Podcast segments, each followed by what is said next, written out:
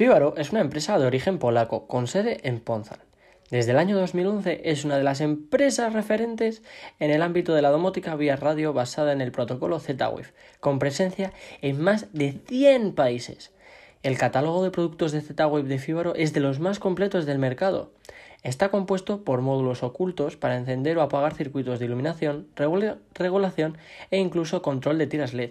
Dispone también de multisensores de apertura, movimiento, luminosidad y así como cabezales termostáticos para radiadores.